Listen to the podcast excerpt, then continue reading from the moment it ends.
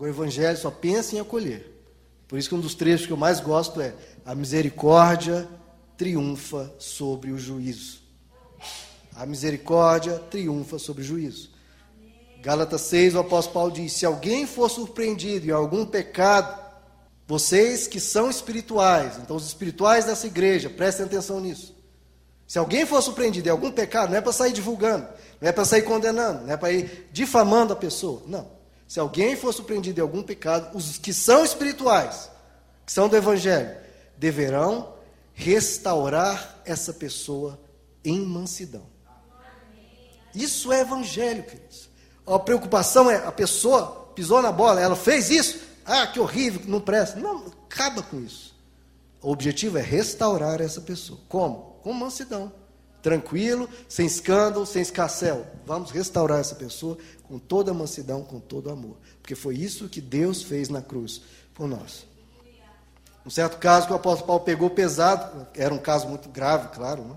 um caso muito grave, né? de um filho que tinha roubado a, a, a mulher do próprio pai, todo mundo na igreja, o pai aqui e o filho roubado, roubou a mulher, do, a, a madrasta dele, sentado no banco de trás, e todo ali, e o pai chorando e o filho lá, rindo do pai.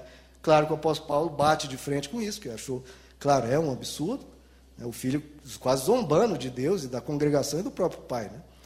Mas, depois de uma reprimenda que eles dão a essa pessoa, depois, na segunda carta, isso foi em 1 Coríntios, na segunda carta, o apóstolo Paulo escreve: Agora que ele se arrependeu, vocês devem perdoar-lhe e consolá-lo.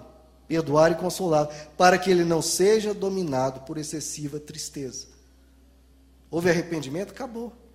E ele diz: portanto, eu lhes recomendo que reafirmem o amor que vocês têm por ele. E ele diz mais adiante: sabe por quê? Se vocês não perdoar, ele diz: Satanás vai ter alguma vantagem sobre nós. Se há acusação, há humilhação, há tentativa de destruir uma pessoa por pecado que for, cuidado, queridos, porque isso dá vantagem a Satanás, porque ele é o acusador. É ele que quer destruir as pessoas. Nosso objetivo é sempre restaurar. Ele diz: não deixe que ele tenha vantagem sobre vocês. Perdoe. Reafirme o amor. Não deixe que ele seja consumido por excessiva tristeza. Jesus nos diz, queridos, para amar até os inimigos. E um amigo caído a gente vai pisar? Não, isso não tem nada a ver com o Evangelho. Então a religiosidade faz com que o seu olhar seja de menos misericórdia. A religiosidade faz com que seu coração endureça para com o fraco. O Evangelho não. Sempre, sempre, sempre amplia a sua misericórdia, a sua compreensão, o seu carinho por o outro, mesmo que ele tenha pisado na bola. O pastor Wagner disse hoje pela manhã, eu já tinha escrito essa mensagem, falou a mesma frase. A perdão, o perdão é o fundamento da estrutura do universo. O perdão, você já para para pensar nessa frase. O perdão é o fundamento da estrutura do universo. Porque se Jesus não tivesse morrido por nós, como diz o Evangelho, antes da fundação do mundo, se não houvesse esse plano, Deus sequer teria criado o universo, ou se tivesse criado, no momento que o ser humano pecasse, ele destruiria tudo. Então, o perdão permite que você exista, que o universo exista e que estejamos aqui. Então, essa tem que não tem ou não tem que ser a nossa motor do nosso viver o tempo todo. Perdoar, perdoar, perdoar. Porque se você olha o banco na sua frente, esse banco só existe porque existe perdão em Deus. Essa pessoa na sua frente, do seu lado, e você só existe porque há perdão em Deus. Então você também cultive o perdão no seu coração. Como Jesus diz, querido, se os seus olhos forem bons, a sua alma será luminosa. Mas o seu olhar for mal, for de acusação, for de condenação, de ficar perseguindo, ah, eu acho que vou achar um pecado nele. Se o seu olhar for mal, todo o seu corpo estará em trevas. Então, queridos, não use o Evangelho, a Bíblia, contra pessoas. Não faça isso. A Bíblia o Evangelho é para, sim, aconselharmos, tirarmos elas de caminhos ruins, mas é sempre com o objetivo de ajudar. Tiago, no capítulo 3, ele diz: Com a língua bendizemos ao Senhor e Pai e com ela mesma amaldiçoamos os homens que foram feitos à imagem do Pai.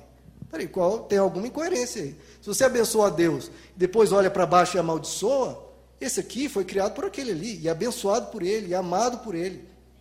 Então, como é que você vai usar a sua língua dessa forma? Não. E também no capítulo 1, o Tiago diz: se alguém se considera religioso, mas não refreia a sua língua, engana-se a si mesmo, e a sua religião não tem valor algum para Deus. Não tem valor algum. Vamos ficar de pé, queridos. Então, eu tenho feito essa série de mensagens, queridos, para nós diferenciarmos.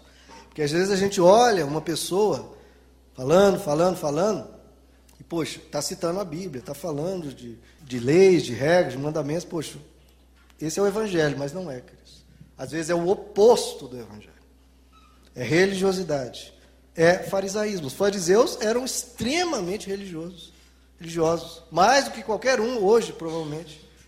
E aquilo foi condenado por Jesus, do início ao fim do seu ministério, e o lado oposto também. Eles condenaram Jesus, inclusive até a morte. Então a religiosidade te leva a matar Jesus no seu próprio coração e no coração dos outros. Então não é esse o caminho. O caminho realmente é amar cada vez mais a Deus, amar cada vez mais o próximo e crescermos em entendimento, crescermos em gratidão, crescermos em admiração por Deus, aprendendo com Ele, dessa forma tranquila, dessa forma tão mansa que Ele nos ensina os princípios dele. Não como um policial nervoso, mas como um pai amável. É assim que ele ensina, queridos. Então vamos tratar a todos com essa tolerância, com esse perdão. E, quando falarmos com alguém, que a gente fale sempre em amor e sempre procurando cuidar. Que é assim que Deus faz. Se nós, queridos, que somos maus, sabemos cuidar dos nossos filhos, quanto, pai, quanto mais o Pai Celestial, que é um Pai maravilhoso, cuida de nós. Então esse é o Deus que existe, é o Deus que tem que ser pregado. Um pai que cuida, que ensina para o filho não colocar o dedo na tomada, não com ameaças, mas com carinho. Senhor Jesus, queremos aprender o Senhor como o Senhor é.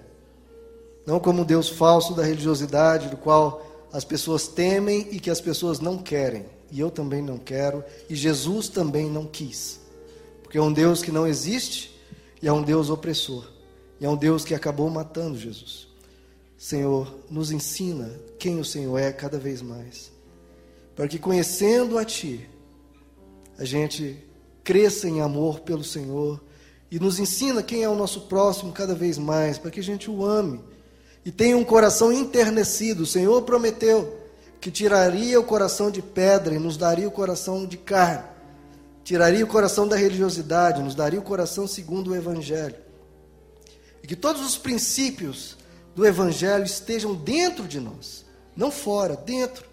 Que o Senhor nos transforme pela renovação da nossa mente, para que possamos experimentar a boa, perfeita e agradável vontade do Senhor. Nos transforma por dentro, nos faz nascer de novo em cada área, em cada sentimento, nas nossas fraquezas, o Senhor possa tocar e nos curar, nos fortalecer, para nos tornarmos pessoas melhores. Porque ferimos às vezes aqueles a quem amamos, pisamos na bola, nas bolas várias vezes e não precisamos temer a Ti, pelo contrário, temos que correr para Ti, porque o Senhor nos ajuda, o Senhor nos aconselha, o Senhor nos ensina. Então, toca no coração de cada um aqui, Senhor, para aprender e ter sede e fome de Ti e do Evangelho.